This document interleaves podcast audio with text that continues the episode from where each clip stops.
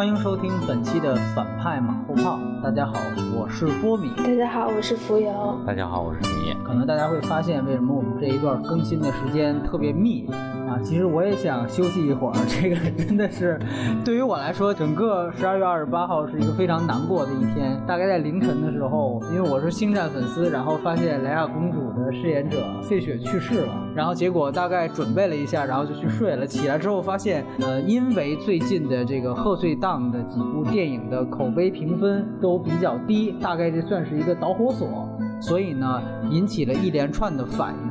最开始的时候，我记得是在长城首映的那几天，其实也是我神交已久的一个另外一个影评人亵渎电影。他在这个看完长城之后，微博发了一个张艺谋已死，结果呢，引起了乐视的这个老总张昭的亲自上阵。当时呢，有几个朋友跟我说，你得聊聊这事儿。但是当时我考虑到两点，一点是我观察了一下，像张总那边的一个反馈，感觉是人家自己就在制造话题的这样的一个舆论营销的这么一个嫌疑，确实好像是长城比较缺少话题。所以我觉得，如果说我上赶着去评，哪怕是骂，这个其实哎对，都都中套，这是给人家助攻的。所以说这是一点，另外一点呢是，终归是一个长城偏方的单方面行为，所以我觉得它可能还够不上一个更大的事件。结果到二十七号、二十八号左右，这个事情现在已经变成了在人民日报这样的一些官媒，他们开始发出了一些社论一样的文章，来质疑，甚至直接扣帽子说，像豆瓣啊以及猫眼儿这样的一些打分平台。他们的这个评分是恶意操纵的啊，是这个故意打压的啊，这样的一个一个一个事情。说句实话，我记得我跟浮游当时是聊比利林恩，对吧？嗯我当时其实吐槽了豆瓣的评分，我是觉得它评分啊是偏高了，不是偏低了，你知道吗？那次我我们说那个湄公河行动嘛，然后包括比利林恩，嗯、然后甚至那个釜山行，我们都觉得就八点多分，这个太高了。昨天大概下午有人说说有人说忽然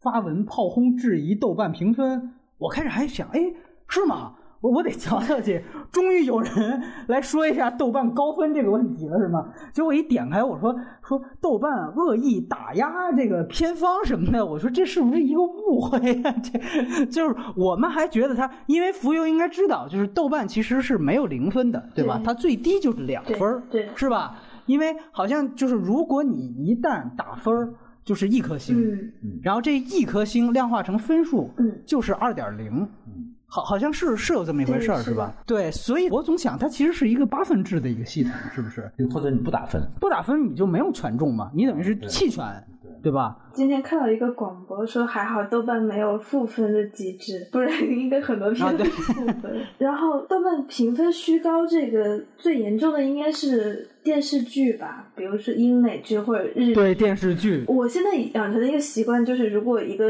日剧的评分在九分以下，那我就默认它是没有什么看点的。是一个烂剧，是吗？大概已经虚高到这个程度。其实这个事情现在已经基本上算是有有有一点尘埃落定的迹象了。森局已经有回应说没有约谈豆瓣，而且豆瓣的阿北呢也发了朋友圈说我们没有被约谈，双方呢啊、反正都不承认了。不不不，呃，确实没有这件事啊，确实没有这件事。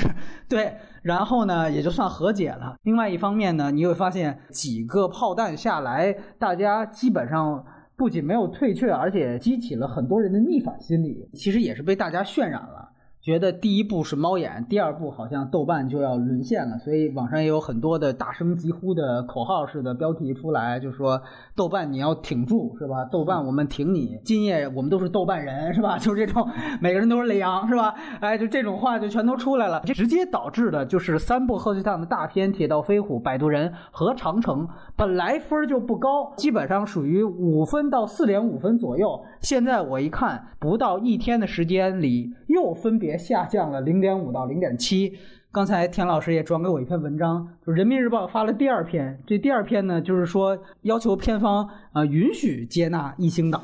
是吧？啊，基本上也属于一个非常精分的状态，让我们觉得当时我们准备跟浮游连线之前，我们还想，哎，这怎么回事？我们这撸起袖子刚准备要骂，然后发现这个官媒和这个官方姿态都变得啊非常对对对。当然了，尽管是这样，我觉得也已经足够看出现在官方对于评分网站。有了一个突然一下子的集体的质疑，甚至是否定，确实有几篇社论出来，这个是肯定的。中国电影报，包括像中央电视台官媒，确实是对于评分网站有一个大规模的，而且是联动式的否定，是吧？就是海陆空电视、平媒啊，垂直媒体啊一起的联动式的这么一个八国联军式的炮轰，这几篇社论确实是存在的。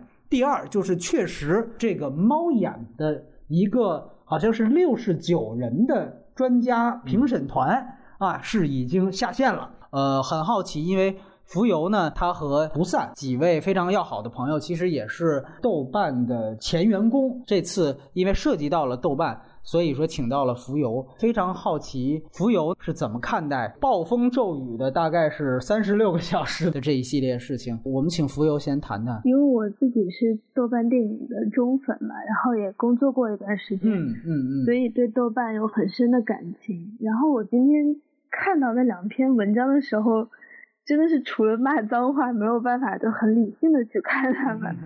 呃，这是关于豆瓣电影评分这个事情，阿北在去年的时候就已经写过一篇文章，叫《豆瓣电影评分八问》。嗯，基本已经回答了关于评分的所有问题。比如说，重点提到的就是水军对豆瓣评分是几乎没有影响的，然后豆瓣也没有去手动修改评分的后台，没有人去审核评分。嗯，这些我就可以确认，确实没有这些。还有就是豆瓣评分现在越来越反映多的是大众，而不是文艺青年的喜好。然后关于电影刷分的那个，我今天看到一个还挺好玩的，但我判断不好它是不是真的。是那个教授易小星，他发了一条广播说说国内最强的刷分团队。然后的最高战绩是能让豆瓣电影的评分上下浮动零点三分。那他是开玩笑说这个话，还是他是挺严肃的说这个话的？对，他是很严肃说的。这个是他之前发的一条广播，然后他自己又转出来。当然，另外一个方面，这就得转到这三十六个小时不断躺枪的田野了。首先，中国电影报道。出的当头一棒的这个大字报的时候，是拿了田野之前的这个卡夫卡的这个事情来做论据啊。这个事儿你先给大家解释一下，到底是什么情况啊？以防有人不知道，我就简单解释一下。嗯，二零呃一一年的时候，我有一天加班无聊，我就虚构了一部电影。这个电影叫《即使变成甲壳虫，卡夫卡还是进不去城堡》。然后呃下边了这样一部电影，然后一年之后我又发了一个微博，就是说这个条目当时那个豆瓣的小编没有发现是假的，嗯，然后有大概两百多人呃标记了看过，有一些是我的朋友，有一些不是，在下面写了短评，然后有呃两千多人标注是想看啊，嗯，然后我当时就觉得这个东西比较好玩，就发了一个微博。结果呃，当时就放开了，呃，就炸了一下，对啊。然后呃，这件事情实际上我一直是呃当它是一个玩笑的啊，并且我之后其实是有解释过的，只是解释的时候没有没有人在听，你知道啊？就大家都对这个笑话本身感兴趣。然后呃，这次就。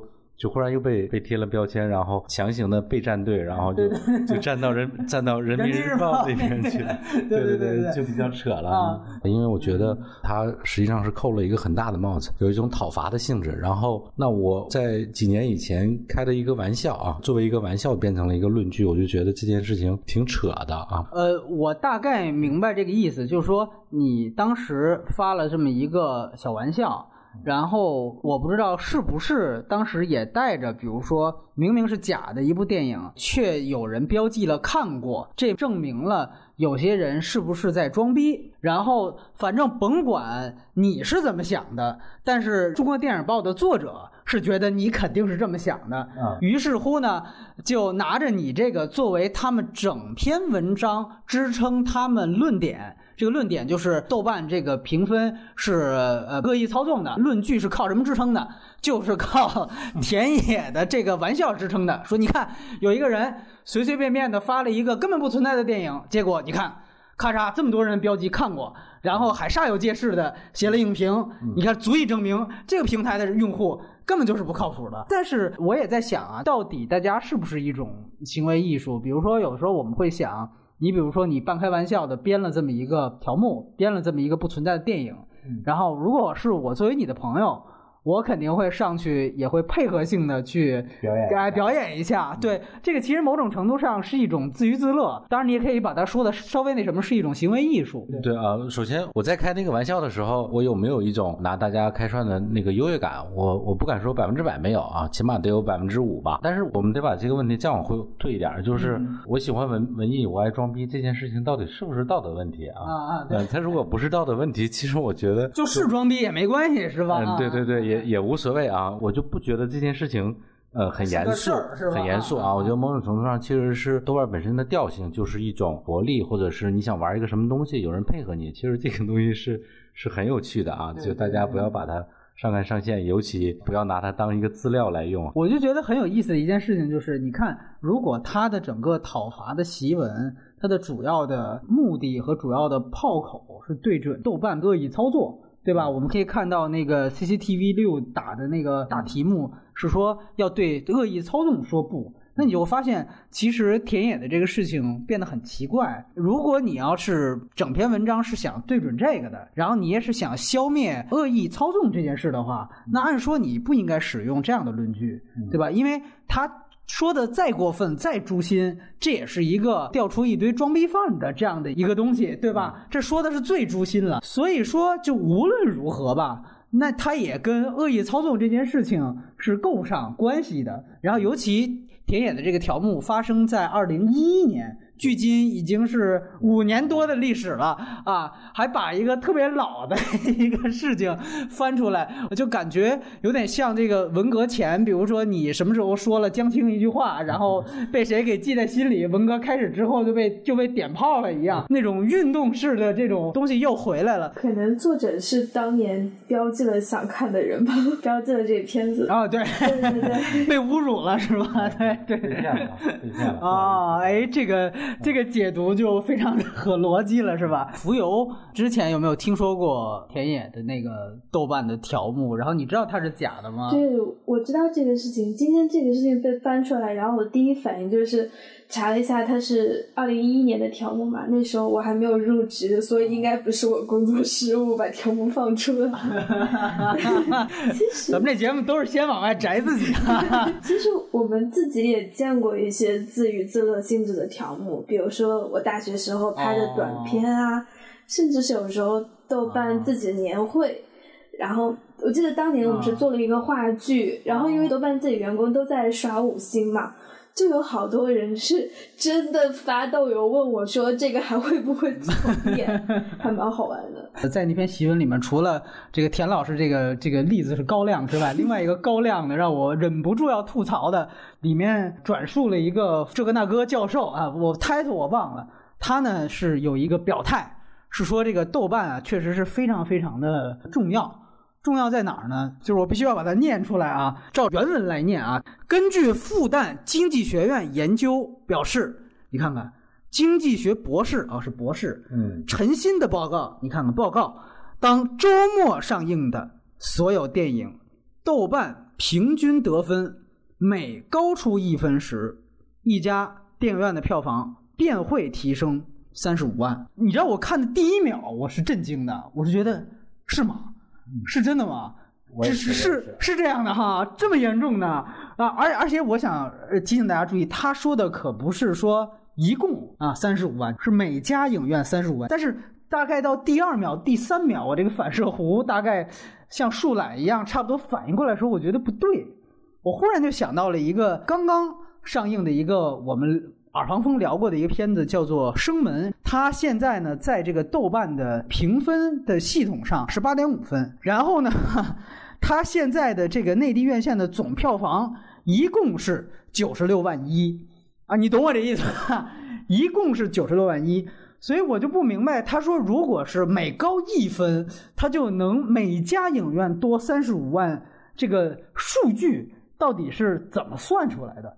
这个我觉得是非常诧异的。然后我们可以做一个同比类型的对比啊，比如说像呃，我在故宫修文物那个片子，同样也是跟《生门》一个档期上的，同样也是纪录片。它在豆瓣的评分呢是七点五分，等于整整比这个《生门》要低一整分。然后它现在的票房是五百八十四万，我就不知道就是。这么没有逻辑，我反应三秒就能想出反例来打脸的这样的一个所谓复旦大学教授的这样的一个经济学公式推导出来的数据，是怎么能够堂而皇之的出现在我们的？官媒的报道上的 三十五万票房那个，我也觉得挺搞笑。有有没有可能是他转错了？反正我觉得啊，但是即便是对我把原文念一遍，找出生门和故宫修文物这个案案例，还是照样能活打脸的啊！就是 一共就就九十六万的票房，它绝对不只是在三四家影院上映。就这个，我是觉得非常非常有意思的一个一个论据。从这个角度来讲，你会发现一切的原因都来源于票房增长严重放缓，对吧？这种焦虑。对，我们会发现年底除了这个事情之外，可能还有一些其他的行业乱象，其实也值得聊。比如说，某部和西门大官人有关的片子啊，一直在疯狂的刷票房，包括已经被大家截出了图，说你这个同一个厅半个小时一场，十五分钟一场，但是这个票房还在。不断的在被刷增长中，你其实觉得非常有意思。年初叶问三这个上面立刻就清查了，而且呢，你说或多或少的总算是给了一个很严厉的一个批复啊，然后最后确定了一个买票房的金额。虽然大家觉得那个金额远远要低于他们真正买的金额，但起码也是有这样一个态度的。但是年底。这些事情就都没问题了。原因在于什么呢？原因在于，因为年初的时候还是一个盛世的时候，觉得今年绝对六百亿，这多少个亿，那多少个亿没问题。现在面临了一个票房连百分之五的增长都到不了，于是那样一件事情明目张胆的做，好像都没有什么事情一样。那从另外一方面讲，我们又可以看到三个片子的口碑都遭受到了巨大的质疑和否定。那于是乎，呃。有些人可能就觉得，是不是评分和影评人的这个言论是成为这个阻碍中国票房增长的一个重要的拦路虎？所以呢，我们就要把它给灭掉。年底，如果你再站的宏观一点，你就会发现，属于一切利于票房增长的，哪怕是偷票房，也可以被默认的就做了。然后一切这个看似啊阻挡票房增长的，哪怕可能这压根儿不是主要原因，这可能就是一个观众的自然反馈，但是也 也被这个连篇累牍的进行质疑啊，被否定。呃，最终你会发现他们都有一个共性，那就是因为今年的票房确实。是增速放缓，但是它背后涉及到的一个问题就是，就到底它管不管用？我们当然知道，体制不该借着票房不好的事儿去打压影评，这是应不应该的问题。还有一个问题是，就到底它管不管用？如果影响就不大，你打压半天，你把所有网站都封了，可能这票房。也许该是什么样还是什么样，对吧？这里面不是应不应该的问题，除了这个问题，还有一个管不管用的问题。然后，其实这里面还有另外一个事情，因为我觉得大家对于官方这次的对于评分平台的弹压，这个大家的态度都是很鲜明的。但是我们可能需要聊另外一个话题，就不是那么观点一致了，有可能会出现一个问题，就是关于平台本身。其实我一直在考虑一个问题，就是究竟啊评分的这样的一个功能。与一个平台的卖票的业务，它能不能结合在一起？从一个理想的应然的角度来讲，我天然的认为这两块东西应该分属不同的机构来做。我不知道，呃，两位是怎么看的？天野，呃，如果将来有一天豆瓣这个平台它它的用户越来越多，呃，长城这边承诺它，你卖出一张票我给你一块啊，然后与此同时，摆渡人承诺他，你卖出一张票我给你两块，那这个时候豆瓣。还能不能保持它原来的这个呃非常非常阿北的这种中立的宅男的这个调性？我不知道啊，因为这个呃资本的东西一旦进来，就像这个马马克思马克思马克思讲的一样嘛，就是反正都是罪恶，都是罪恶啊。但是据我所知，那个豆瓣就是通过网络售票这个东西，它确实是没有赚到钱的，所以我觉得还没出现这种问题，暂时应该不用担心这件事啊。浮游怎么看这个问题？对，豆瓣现在确实已经没在做电影票务，然后暂时也没有涉及到电影发行这些方面，所以它还是比较公正的。因为网站都要盈利嘛，但是电影票务又又不挣钱，大家就会往电商啊，或者是媒体偏放，甚至去发行电影这些方面去转，然后为了去挣钱。所以就一定要有相关的内容去支撑啊，比如说评分，呃，对这个片子，比如说涉及到软文啊，然后较高的评分、评论等等这些，自然而然就会对评分也有影响。其实我我就是想说，像这次这个猫眼六十九人的这个专家评审团被下线这个事情，两个事儿，我觉得还是不能。呃，放在一块儿说。首先，一个购票平台搞专家评论团，就是总归是有点，就是你又当裁判又当球员的意思。因为你如果作为一个电商，你的最根本的目的是逐利的，这个一点错都没有啊。一个卖票的平台，它就是要花各种手段，希望大家从他这个平台花钱来买票来看电影，对吧？这是一个卖票平台的最终的属性。那他怎么可能去兼容一个非常客观甚至中立的这样的一个评审团？当现在出了什么事儿，我真的被什么人约约谈了，于是我要可能面临生存危机的时候，那这个口红是可以说抛就抛的。毕竟我是一个卖票为主的平台，因为我正好法联胶片、秦晚之前也上过呃反面影评，他们都在那个专家评论团里面。我也问了胶片这个事儿，然后他们首先他们从来不拿钱。然后另外胶片就跟我说，他有一次说了什么吴亦凡，也不是哪个片子，大概说了他什么事儿，也不完全是黑吧，然后就被粉丝就给卷了，你明白吧？这里面确实有两个事儿，第一，他们今天被下线，反倒是一种证明了一种就是我以我血见我心这种感觉，你不觉得吗？就是说，如果他们真的是拿了红包或者怎么样，那他们才不会在这样的一个时刻被下线呢，对不对？红包影评人是最安全的。就是他们今天被下线，某种程度上还证明了他们从七月份创始以来到现在，其实一直还都是在做他们的事，在发他们的声，所以才会成为某些利益的一个眼中钉吧。那从另外一个方面来讲，你可能需要换位思考一下，比如说我这个人在吃方面啊，没有太大讲究。然后可能我每一次用那个订餐的 APP，我都用百度外卖。然后可能比如说我今天叫的是和合谷，或者昨天叫的是吉野家，我就叫这一类的东西。然后突然有一天，我们想象一下，这个百度外卖花重金请来了一批米其林的美食打分团的这个专家成员。然后呢，他对于每一个百度外卖里面的商家的这个餐品都进行打分。然后像这种肯德基啊、吉野家这种东西，呃，可能在他们那儿就是垃圾。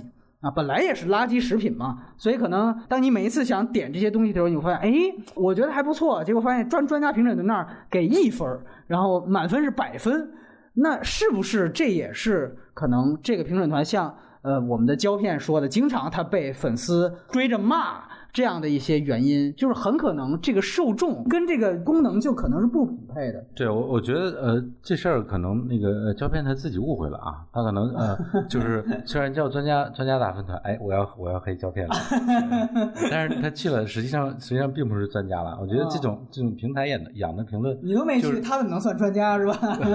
你你也你也不要黑我啊。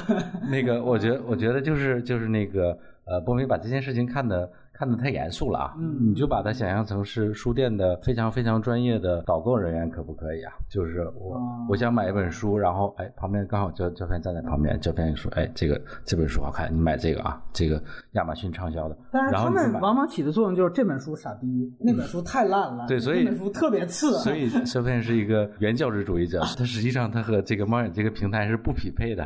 我已经嗅到了绝交的气息。我不知道呃，浮游是怎么想这个问。题的，比如说在百度外卖这个领域，在吃的这个领域，我就是一个没有任何美食鉴赏系统、不了解八大菜系都是什么的这样的一个小白的一个消费者呀。如果换位思考一下，你是不是觉得这可能存在冲突呢？嗯，如果我是一个小白用户呢，我看到这些所谓很厉害的人，他不管打了好评或者差评，他言之有理，他总有一个。你都会认。对对对，它会吸引到我。我想，哎，为什么这个电影它会打这么低的分？我也愿意去看一下。然后哪怕回来之后跟他撕了，嗯，我有不同的意见，对，就是引起我好奇心吧，这样子。我最后想问你一个问题，因为我们必须得展望一下未来。就是从现在的情况来看，如果明年的票房持续下跌，而且如果这种政府的计划经济式的管控和现在的这样的一个市场经济的一个兼容的问题，如果真的以后评分系统被限制，甚至乃至于下线了，大家觉得一来是有没有这种可能？你是持悲观态度吗？二来就是如果有一天，你想象一下，呃，尤其浮游。你所信信赖的这个平台要关闭了。你会觉得束手无措吗？还是说其实也不会怎么样啊？如果豆瓣倒闭，我可能会自杀吧。你可能会自杀是吗？我他肯定会有。听到没有？我们这儿有一个真正我以我写见我心。肯定会有更好的替代品的。对对对，如果嗯没有评分这个维度，应该还会有更好的去让你去了解一部电影的维度吧？你觉得现在的事态发展至于吗？我觉得不至于。会发生？我觉得不至于。现在也无非就是到了。年底票房惨淡，要找一个发泄口嘛，找一个人背锅这样。因为我我总是在好奇，因为明年不是有建军大业嘛，然后又又又又是刘伟强来拍。所以我实在是，我就觉得到那时候可能又是一场腥风血雨啊。呃，田老师怎么看？我不悲观，我完全不悲观啊，因为那个《人民日报》它特别信任咱们政府，是吧？哎，想逗我说坏话啊？但你这个节目下线了，对你也没有什么好处了。啊就人人民日报归根结底，它其实其实只是一个媒体啦，它不是这个这个所谓的决策层啊。说的呃说的难听一点，这个其实是那种啊吃盒饭，然后领大。大家鼓掌，然后呃呃就喉舌嘛，呃领领哭领掌领哭领掌的这么一个那什么，所以 你这就已经够下线的了。哎，你能帮我删掉啊？删掉。对，然后不删不删。哎，接着说啊。对，然后那个呃呃这种事情我也觉得呃不太可能发生了。那那那除非说天有异象，然后怎样怎样，那大家就自求多福吧。而且如果那一天真的来了啊，我觉得大家。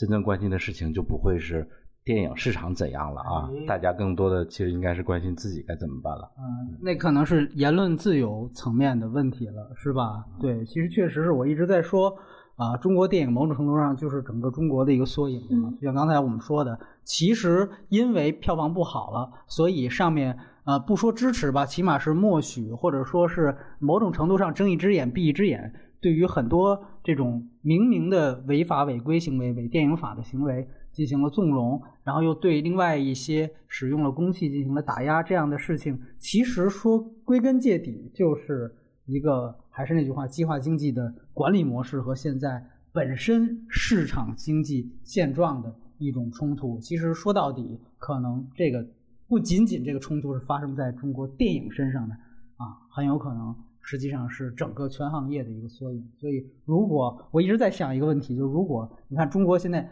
不仅票房放缓了，中国经济也放缓了，这个到底是会促进一个啊更美好的明天呢，还是会有一场腥风血雨呢？也不用等太久，基本上像明年的八月锁定八一档，我们来看 刘伟强导演的《建军伟业》啊，就可以啊一见分晓了。所以说没有没有，大家对明天还是要有信心，要有信心啊！你这个非常无力的这样的一个挽回，我都替你尴尬，你知道吗？就是一个有信心的人啊！你 你就不要给我负能量。但是我我我最后想问你一个问题，田老师，你将来如果你编剧的片子你上映了，嗯，结果咔咔的。